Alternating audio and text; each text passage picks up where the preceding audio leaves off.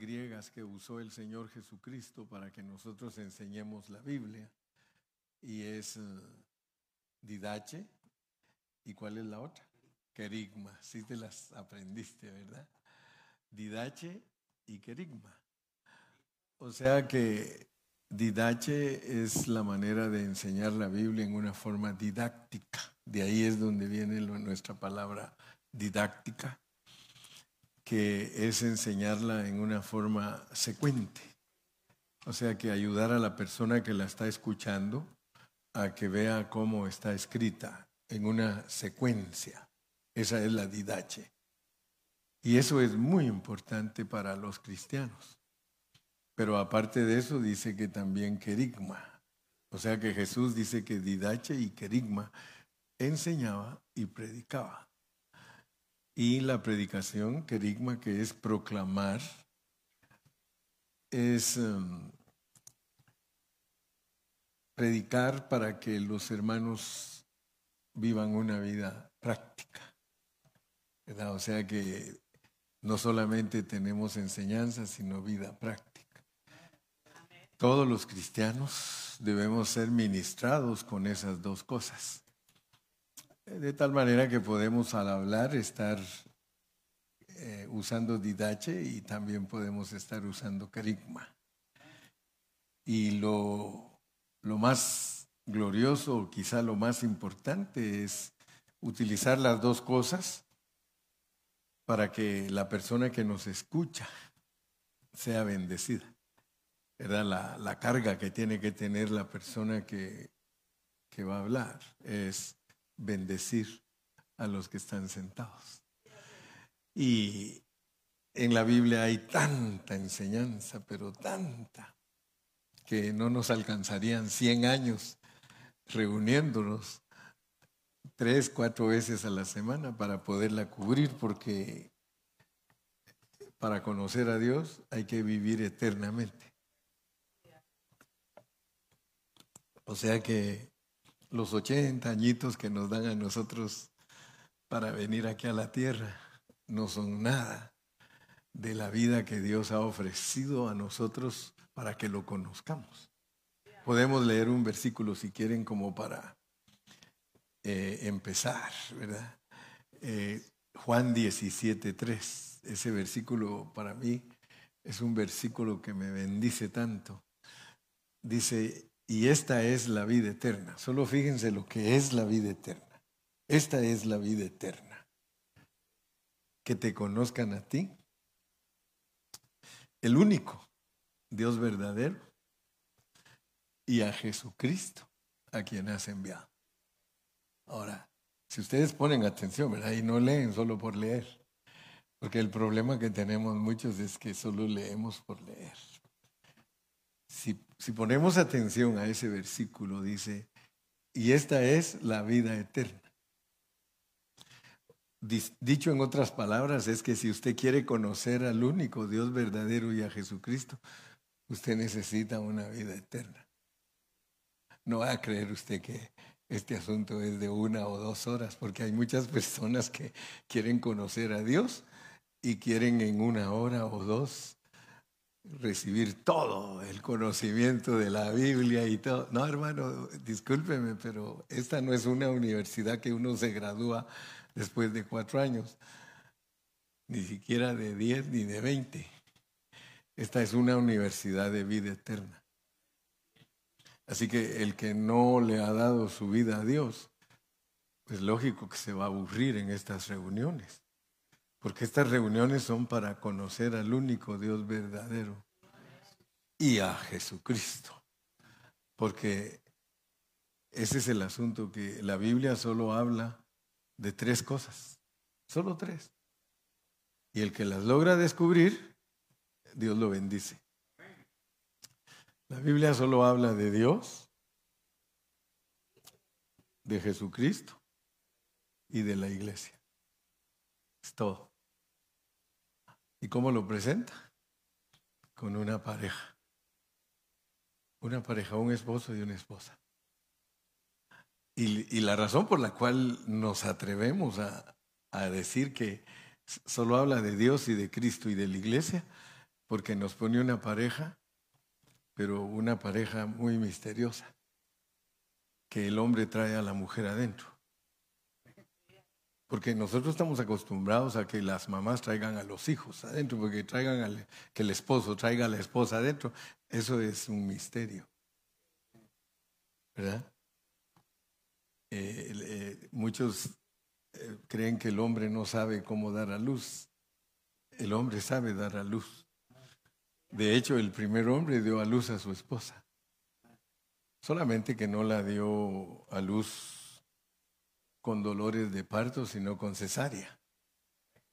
¿Verdad? Si usted pone atención, Adán fue el primero que tuvo familia dada a luz por él. Muchos creen, dicen, no, no, hermano Carrillo, ¿dónde está eso? En la Biblia. En la Biblia está que la primer mamá fue Adán.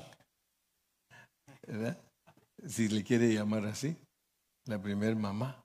Pero el asunto es de que en la Biblia está así para ver si nosotros si, agarramos la onda, pues así dicho en campechano, para ver si agarramos la onda. Porque muchos creen que la Biblia es complicada, pero no. La Biblia es tan elemental, pero no dije que no es profunda tan elemental, pero profundísima, profundísima. Entonces, cuando nosotros le ponemos atención a lo que Dios nos habla, nosotros somos muy bendecidos, ¿verdad? Porque resulta que la vida eterna se va a necesitar solo para entender esa historia de un hombre con una mujer, un hombre universal con una mujer universal y con hijos universales. Una mujer, un varón universal. Todos sabemos que en la Biblia dice que Adán representa a Cristo. Todos sabemos que la Biblia dice que Eva representa a la iglesia. Y esa es la pareja que nos mandaron aquí abajo. Pero hay un único Dios verdadero, que es espíritu. Y solo a la luz de la Biblia es que podemos entender lo que hablamos. Y bienaventurado aquel que al hablar sabe cómo poner junto el rompecabezas. Bienaventurado es el que sabe hablar y que sabe poner el rompecabezas en orden. Porque aquí, para entender a Dios, tenemos que leer toda la Biblia, toda. O sea que la Biblia nos da las piezas del rompecabezas. Entonces, si alguien no sabe unir las piezas del rompecabezas, nunca le va a poder enseñar a otros. Eh, va tal vez a captar un poco él, pero, pero nunca le va a poder dar el didache. Entonces, si quisiéramos entender un poquito más profundo este versículo, y esta es la vida eterna. Que te conozcan a ti, el único Dios verdadero. Solo hay un Dios en todo el universo. Solo uno. Y tendríamos que leer Juan 4:24 para saber quién es Dios. ¿Verdad? Porque la Biblia revela a Dios, revela a Cristo y revela a la iglesia. Ah, mire cómo es de linda la Biblia. Dios es espíritu. Dios es espíritu. Y ahora, ¿cómo nosotros, cómo podemos conocer un Dios que es espíritu? Si nosotros somos personas físicas. Ah, pero nosotros somos espíritus también. Solamente que somos espíritus puestos en un cuerpo. Pero nosotros podemos tener contacto con Dios que es espíritu. Dios es espíritu y para tener contacto con Él, nosotros tenemos que leer el otro versículo que dice que Dios está buscando adoradores. Dios está buscando adoradores. ¿Cuál es el versículo que Dios está buscando adoradores? Juan 4, 4, 24. Dios es espíritu y los que le adoran en espíritu y en verdad es necesario que adoren. Fíjese que si a nosotros no nos explican la Biblia, nosotros podemos hacer muchas cosas y tristemente ese es el problema serio de la humanidad, que la humanidad ha aprendido de la Biblia una religión, pero no ha aprendido la realidad de la Biblia, lo que realmente Dios quiere que aprenda. Porque Dios nos dice que Él es espíritu, Él es espíritu y que los que lo adoramos que lo adoremos en espíritu. Ahora la pregunta es, hermano, ¿y cómo se hace para adorar en espíritu? Quiere decir que Dios te está hablando y te está diciendo que Él no quiere que lo adores eh, con algo físico, sino con algo que tienes tú que se llama espíritu. Como Él es espíritu, tú tienes que adorarlo a Él en espíritu. Pero la pregunta sigue alargándose. ¿Y cómo es adorar en espíritu? Y para eso nos tendríamos que ir a, al, al, inicio de este pasaje, ¿verdad? Si quieren, nos vamos al inicio de este pasaje. Vamos a... ¿eh? Un poquito más adelante, cuando se encuentra con la samaritana. Está, ahí dice, vino, vino pues a una ciudad de Samaria. Pero no, no, no se olviden lo que estamos desarrollando, que Dios es espíritu y que hay que adorarlo en espíritu y en verdad. Y que se necesita una vida eterna para poderlo entender. ¿Ok? Así que bienvenidos a la universidad de miles de miles de años para entender lo que estamos haciendo. Porque si no captas eso, entonces en dos o tres servicios vas a estar aburrido y vas a creer que ya sabes qué es lo peor. Bienvenido a la universidad de unos cuantos millones de años que vas a tener que necesitar para saber quién es Dios. Ah, ¿Se dan cuenta que un cristiano no es simple? Un cristiano no es simple. Pero la gente no tiene ni idea de lo que nosotros hacemos. Dice, ahí se meten en ese cuarto y a saber qué hacen. Uno que otro bien serio. Pero Dios hablándonos, vino pues a una ciudad de Samaria llamada Sicar, junto a la heredad que Jacob dio a su hijo José. Y estaba ahí el pozo de Jacob, entonces Jesús, cansado del camino, se sentó así junto al pozo. Era como la hora sexta. Vino una mujer de Samaria a sacar agua. Les cuento, ¿verdad? Antes de seguir la historia, les cuento que cuando alguien iba a un pozo era porque iba a buscar esposa. ¿Ok? Entonces solo miren lo que está provocando el Señor Jesús. Miren, miren cómo, cómo provoca Él las circunstancias para hablarnos a nosotros. Entonces Él va y le dice, mujer, dame de beber. Por supuesto que el Señor le haber caído bien a ella, ¿verdad?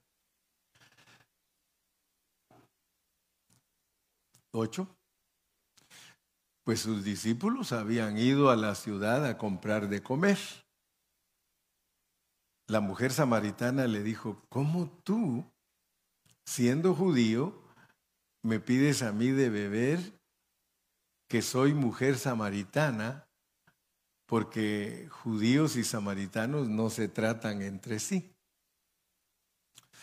Respondió Jesús y le dijo, si conocieras el don de Dios, ¿Y quién es el que te dice dame de beber?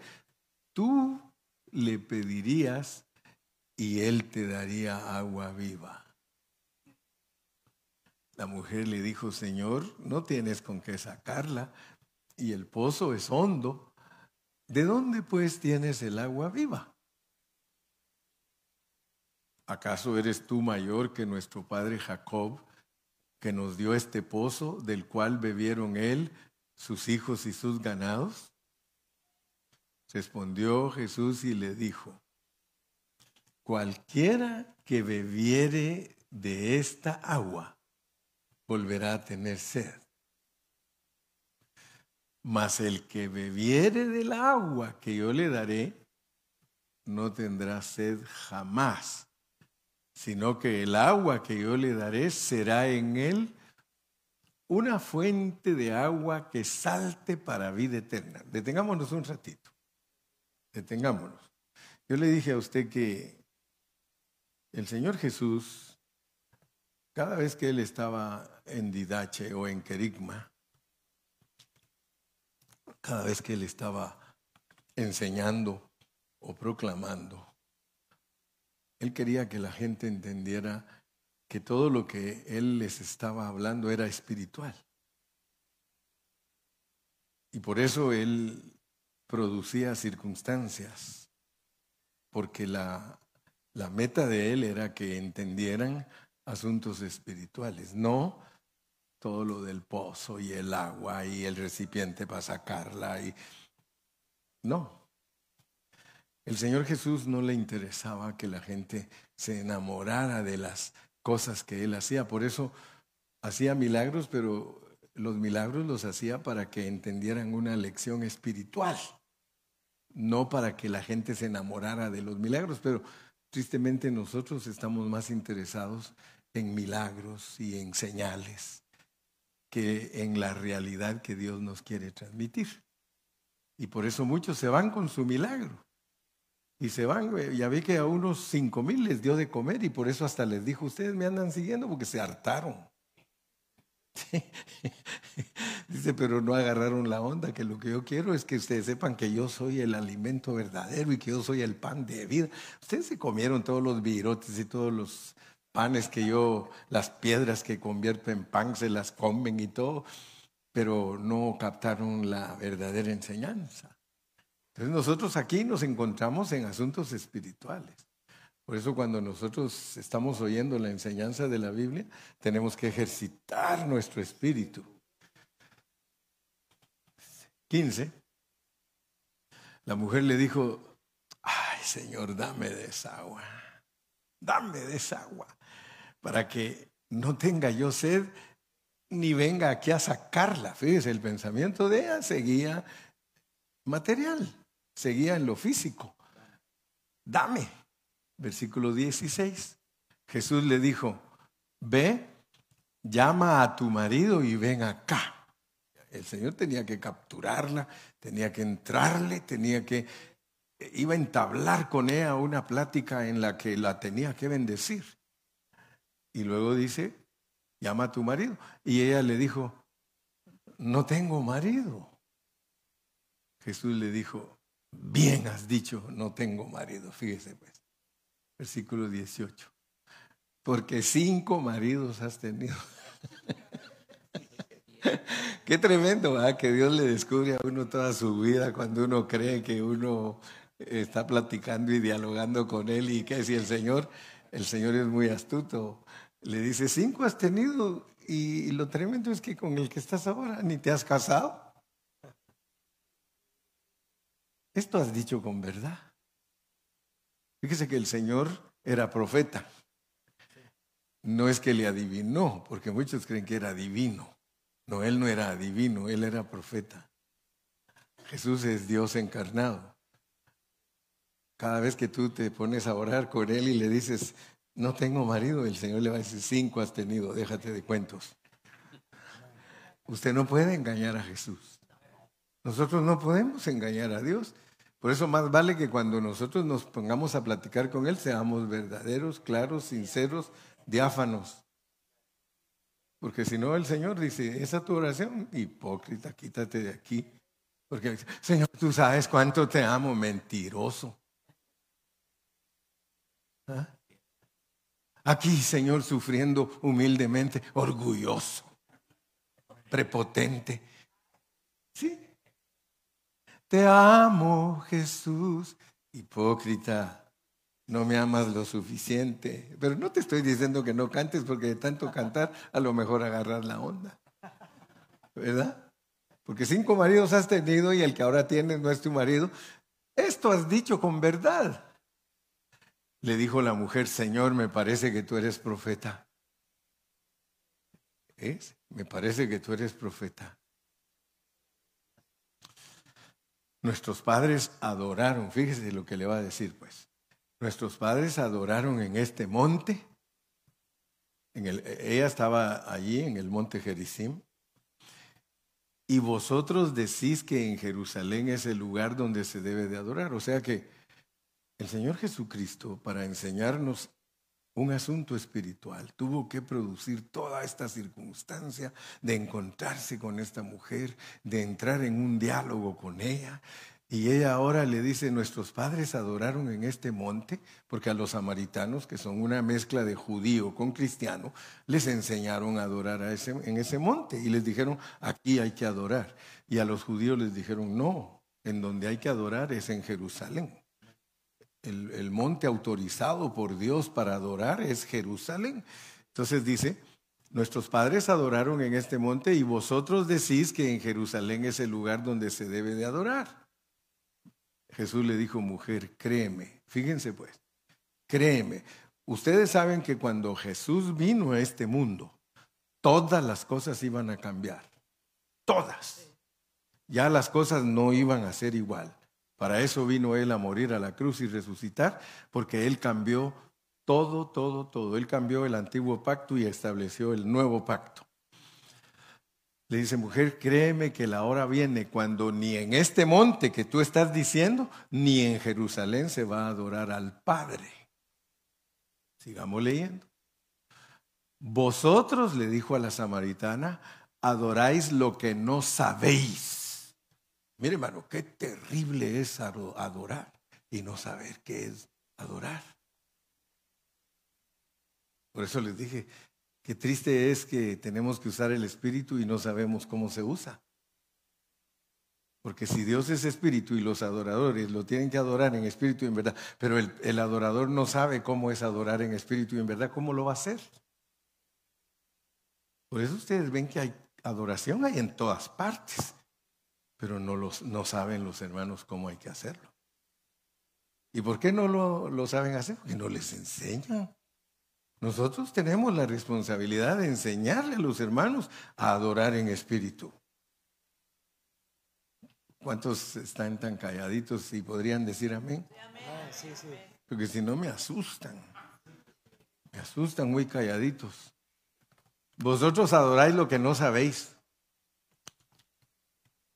Nosotros adoramos lo que sabemos. Fíjese que ellos sí sabían porque la salvación viene de los judíos. Los depositarios de la palabra de Dios, a quienes Dios les encomendó que le enseñaran la palabra de Dios a todo el mundo, es a los judíos. Pero ustedes, samaritanos, ustedes, ustedes no saben. Nosotros sí sabemos, porque la salvación viene de los judíos. Ahora el verso 23. Más la hora viene y ahora es cuando los verdaderos adoradores, fíjese pues, ¿usted quiere ser verdadero adorador? ¿Usted quiere ser verdadero adorador? Porque hay muchos que, que, creen que estando en una cierta religión son verdaderos adoradores y eso defienden y por eso pelean. No, esta es la verdadera iglesia y este lo. Mire, lo verdadero está escondido. Mas la hora viene y ahora es cuando los verdaderos adoradores adorarán al Padre en espíritu. En espíritu. Cristo no quiere adoradores en un pozo ni en una ciudad. Él quiere que allá adentro, allá adentro de ti, en tu pocito, allí aquí adentro. Por eso te dice la Biblia que tú tienes espíritu, que tú tienes alma y que tienes cuerpo. Pero yo te digo que yo no te estoy mintiendo. la mayoría de los cristianos adoran al Señor en el alma y en el cuerpo. Danzarines, hermanos, saben danzar. Y famosos, dice aquel. Pero no usan su espíritu. No usan su espíritu. Y lo que Dios está buscando. Y dice que los está buscando porque no hay. Mire, si hubieran, no los busca. Cuando ponen un rótulo, dice help wanted. Es que no tienen trabajadores. Pero si ese rótulo de help wanted no está allí, están llenos de trabajadores. Dios tiene un rótulo en el universo entero que dice, busco adoradores, busco adoradores.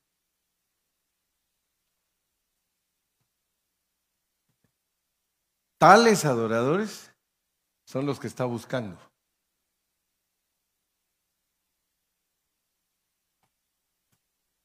Está buscando gente que entienda que cuando Él resucitó, entró en ellos y que está adentro de ellos. Si un cristiano no tiene esa realidad, si no entiende esa realidad, él no es un adorador en espíritu, él va a seguir adorando en un lugar hasta se va a hacer así, mire. Es más, cuando pasa por ese lugar, si yo al pasar enfrente de un lugar hago así, ¿qué estoy diciendo? Que Dios está ahí en ese lugar. Y el Señor dice, ay, mijito, qué testarudo eres. Yo vivo adentro de ti, yo no, vi, yo no habito en templos hechos de manos. Mi hermano, cuando nosotros nos vamos de aquí y esto se pone oscuro, lo único que Federico me dice es que mira en la cámara que un gato se entró aquí. O que las cucarachas salieron.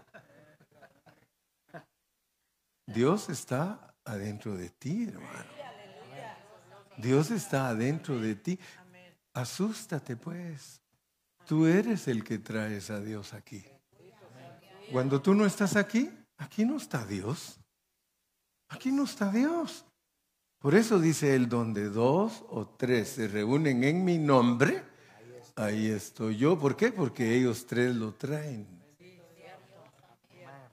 Y como dijo un día la hermana Amelie, más les vale, dijo, que traigan a Dios temprano, porque me lo están trayendo muy tarde todos.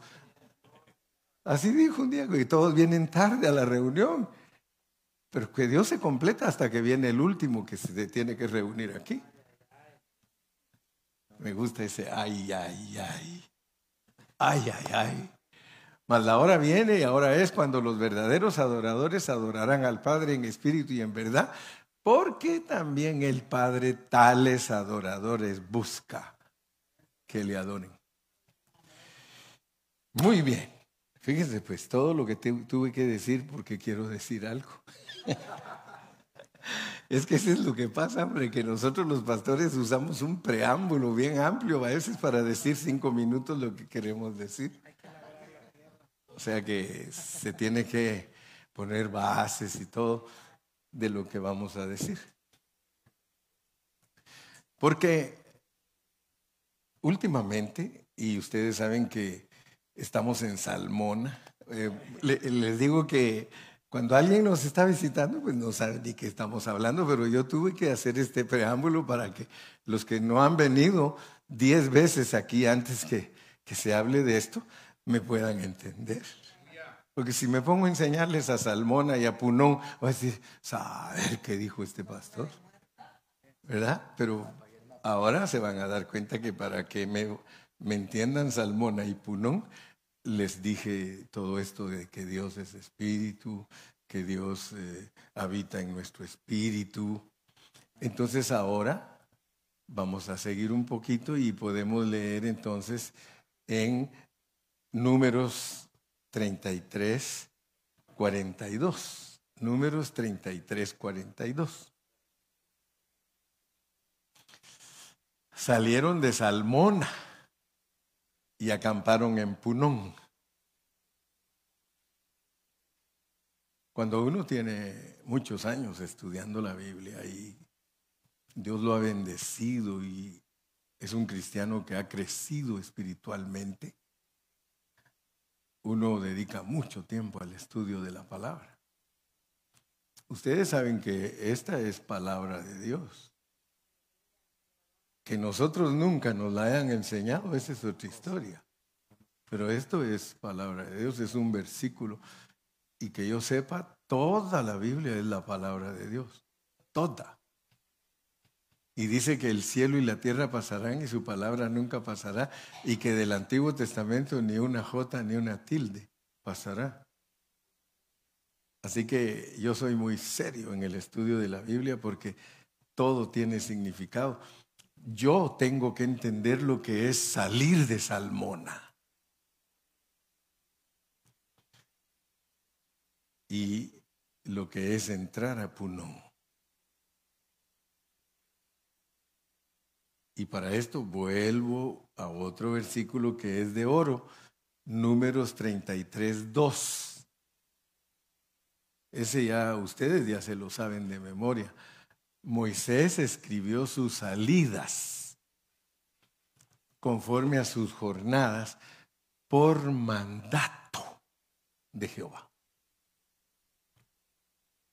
O sea que él puso al pueblo a caminar en el desierto y le dijo, escribe todo lo que estos hacen. Escribe.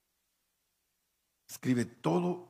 Este es mandamiento estas pues son sus jornadas con arreglo, con arreglo a sus salidas. Cuando un cristiano sabe que es escogido y predestinado, empieza a entender que Dios le ha marcado una ruta. Aparte es que se ha salido todo el tiempo. Todos los cristianos genuinos tenemos una ruta, tenemos un itinerario, hay un camino que Dios nos marcó, porque predestinar es ser marcado de antemano. Entonces, cuando uno sabe que tiene un destino, que tiene algo destinado de antemano, uno sabe que Dios le trazó un camino pero uno se sale. Uno se sale. Mire, todos los que estamos aquí nos hemos salido de la ruta, porque todos nosotros somos cristianos, a menos que haya aquí alguien que no ha aceptado a Cristo. No estoy hablando con él. A él le da lo mismo Chana que Juana. Pero un cristiano genuino que esté escuchando este mensaje sabe que Dios le hizo una ruta porque Cristo es nuestro modelo. O sea que Cristo vino con una ruta, Él no se salió nunca. Nunca. Tenía tentación, porque Él también era verdadero hombre. Él tuvo que ganar su alma. Él venía justificado del Espíritu, pero tenía que ganar su alma. Tenía que negarse a no hacer las cosas que ofendieran al Padre. Ahora nosotros entramos aquí, hermano hacer de todo, hermano, de todo. Casi ni amén, dice. ¿Qué se me hace que todos caminamos así mucho tiempo? Haciendo de todo, hermano, maldades, borracheras, orgías, de todo. Fuera del programa. Fuera del programa. Aunque no me diga amén. Fuera del programa. Entonces Dios dice, escribe todo lo que el pueblo hace porque está arreglado por mí. Por eso no se lamente. Si a usted le han pasado cosas malas, cosas negativas, no se lamente. La soberanía de Dios lo marcó así para ver si algún día se arrepentía. Y gracias a Dios que nos arrepentimos. Por eso nos pone la enseñanza del Hijo pródigo para que nos demos cuenta que al salirnos de la ruta estábamos dando de comerle a los chanchos. A los puros demonios le servíamos. Pero gracias a Dios que como nos escogió y nos predestinó, reaccionamos y un día venimos a Cristo. Oh, qué lindo, hermano. Mire, por eso, por eso yo le digo que e, esto es maravillosísimo. O sea que Dios tenía arreglado todo. Dios tenía arreglado todo un pueblo rebelde al desierto, al desierto. Lo sacó de la esclavitud de Egipto. Y cuando entraron al desierto, Dios los sacó de la esclavitud y los metió al desierto y en el desierto ellos se quejaban y ellos decían que mejor se hubieran quedado en Egipto. ¿Sí o no? Dios los sacó para llevarlos a la tierra que fluye leche y miel, pero uno no entiende para qué los sacó Dios del mundo, hermano. Uno no entiende muchas veces qué es lo que Dios está haciendo con uno y por eso uno se sale de la ruta. Y al salirse uno de la ruta, entonces Dios le va mostrando que así era el pueblo de Dios. Entonces usted no se asuste, no se asuste, por favor, porque todo lo que le pasa a usted antes de que venga Cristo es con un propósito. Es para que se arrepienta de todo eso, es para que deje esa vida, es para que usted abrace su itinerario y diga, he vuelto a mi programa verdadero. ¿No ve que cuando el hijo pródigo regresa, lo meten de vuelta a la casa y lo visten, le quitan todo lo inmundo y sucio que venía, hermano? Hediondo venía, hermano. Hediondo a coche, dicen allá en Guatemala. ¿Sí? Hediondo a puerco, hermano. ¿Y qué hace Dios? No, no está la parábola de, del papá. Dice que lo vio venir de lejos. Él no le importó que venía todo cochino, corrió a abrazarlo y a besarlo y dijo, pónganle un vestido de lino fino, pónganle sandalias y maten el becerro gordo. Hay fiesta porque se había perdido y ahora fue encontrado. Mire qué tremendo el programa de Dios, hermano. ¡Qué programa!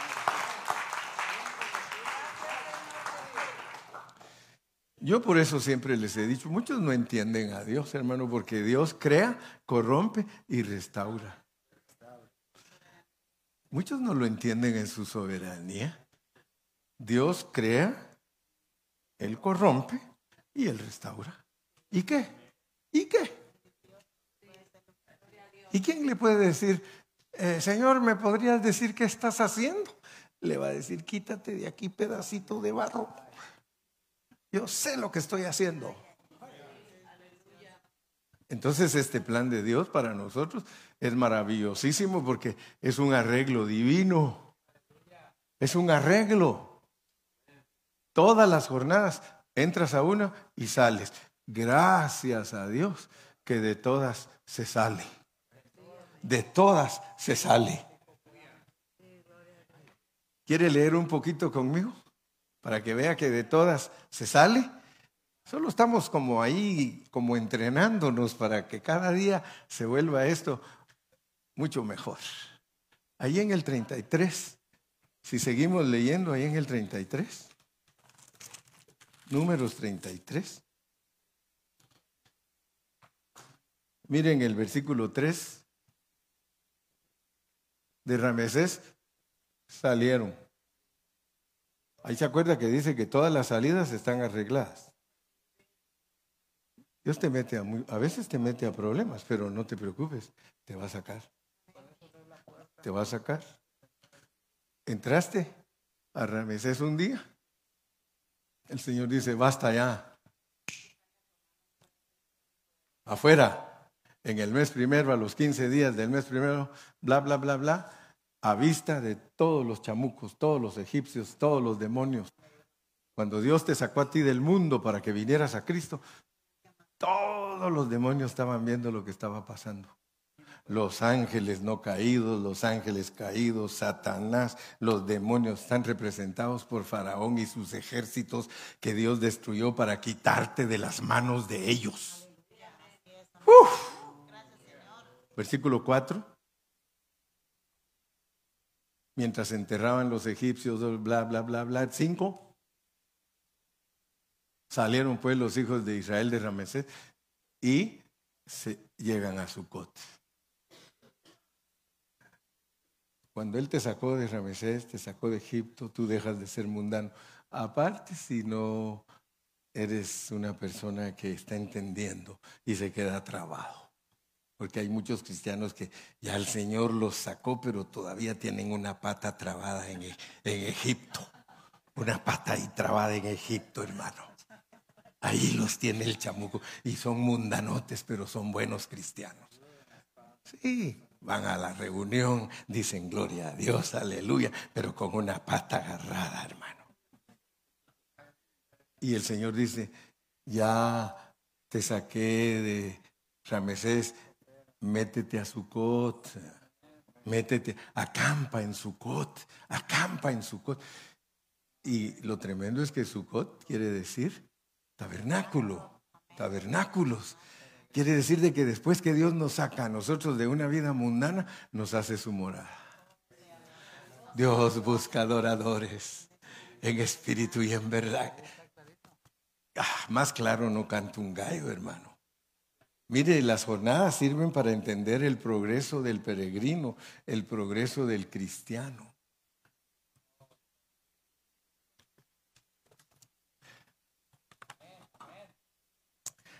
Regresemos a donde quería yo empezar.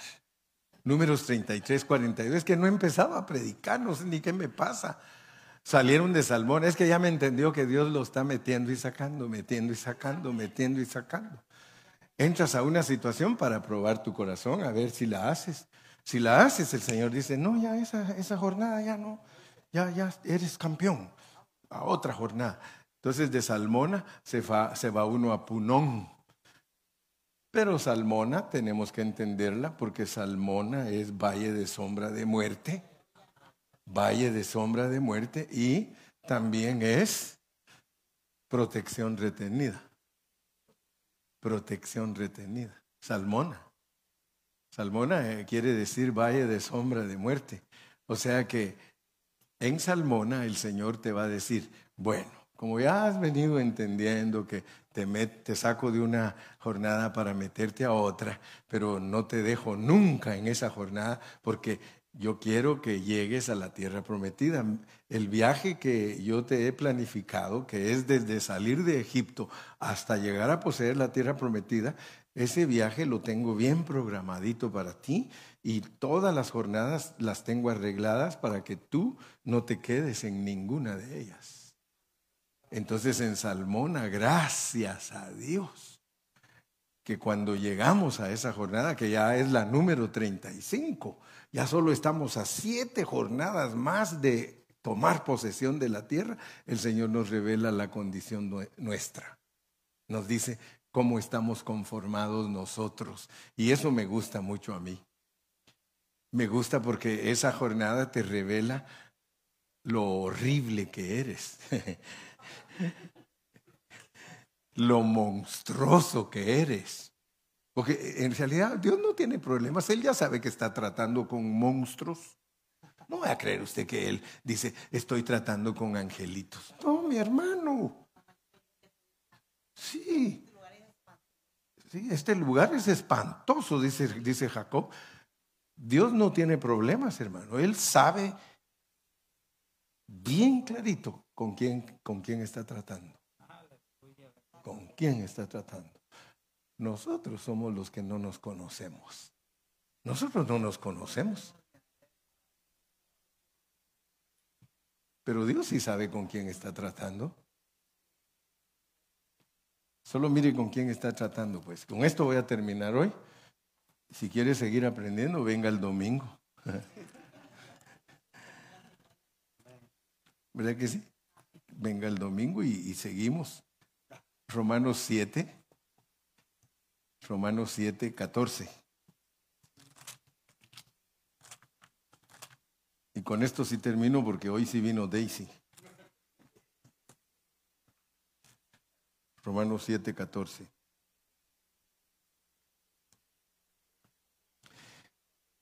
Fíjese pues lo que dice, porque sabemos, el que no lo sabe tiene problemas, pero el que lo sabe Porque sabemos que la ley es espiritual.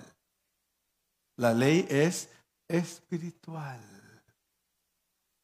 La ley es espiritual. La ley es espiritual. Mas yo soy. Pero fíjese que eso lo tenemos que saber de memoria.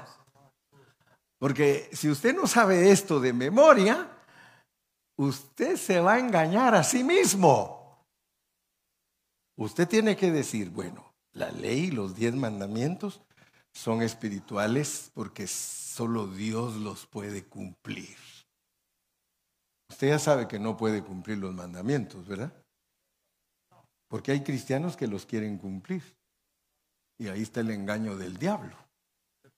Fíjese que muchos creen que los mandamientos los dio Dios para cumplirlos nosotros. Ese es el engaño más grande de Satanás. Y levanta grupos que engañen a la gente. Los adventistas.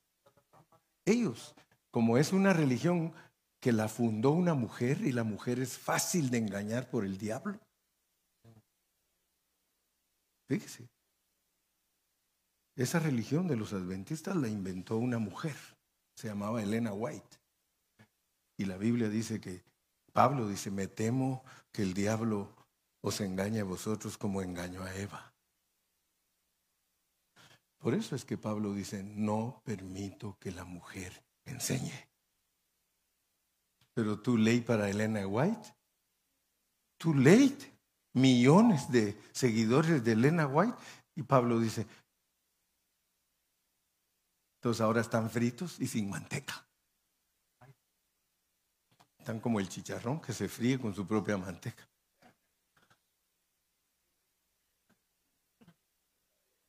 Solo imagínense ustedes en qué situación está la iglesia en el mundo entero. Y todo porque no hay corazones para la pureza de la palabra.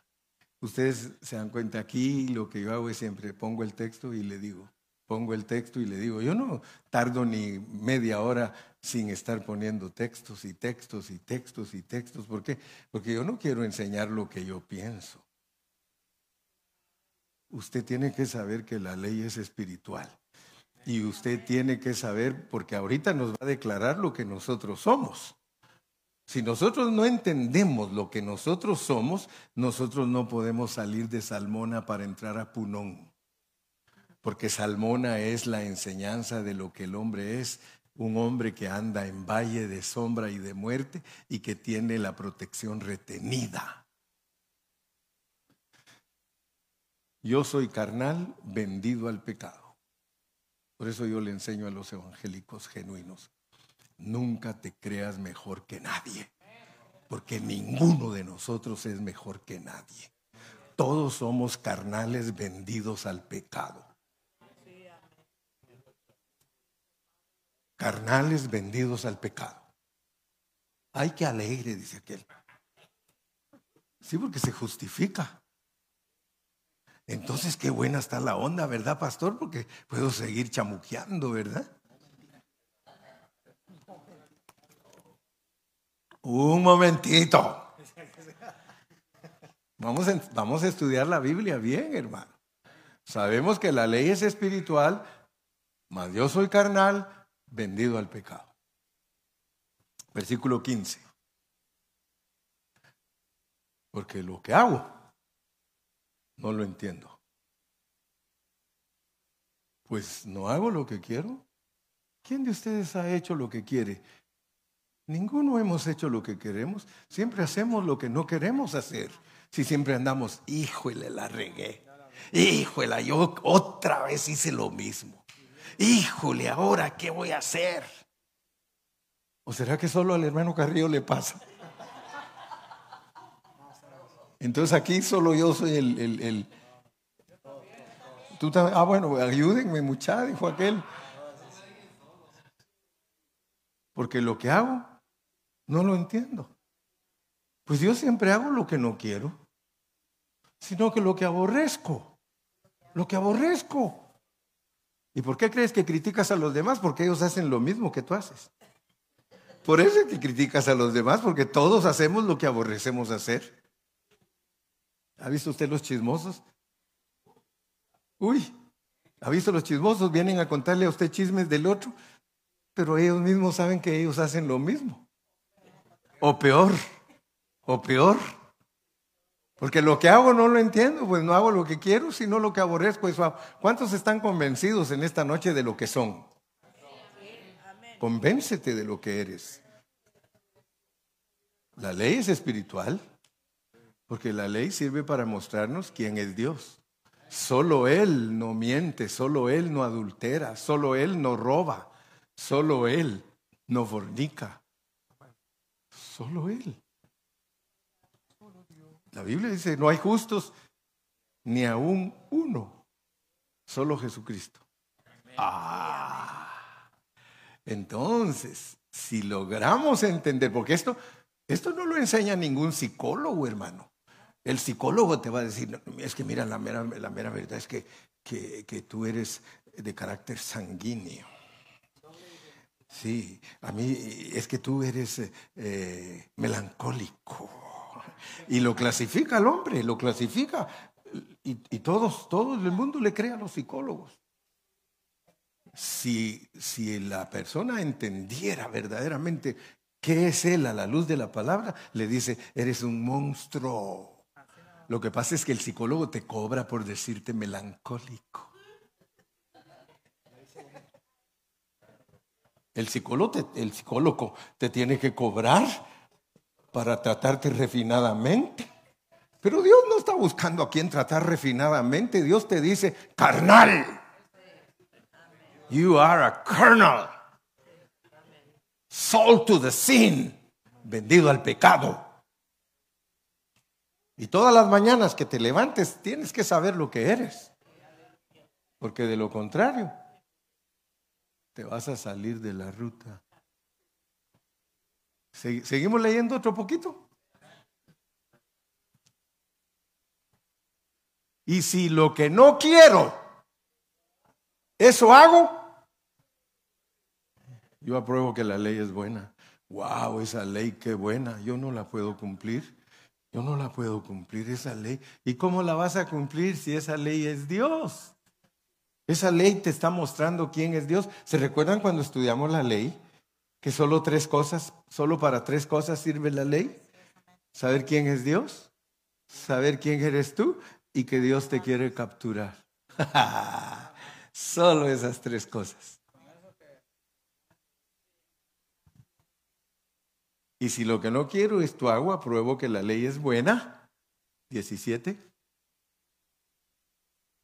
De manera que el que actúa en mí, el que actúa en mí, ¿quién es?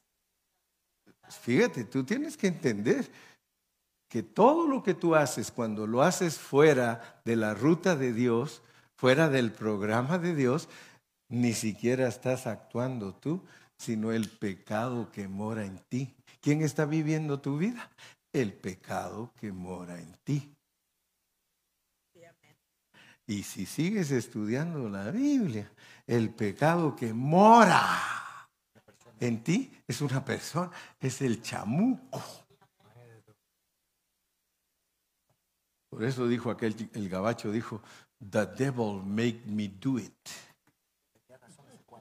The devil make me. Tenía razón porque cuando uno se va, se va, se va, Dios lo entrega a Satanás.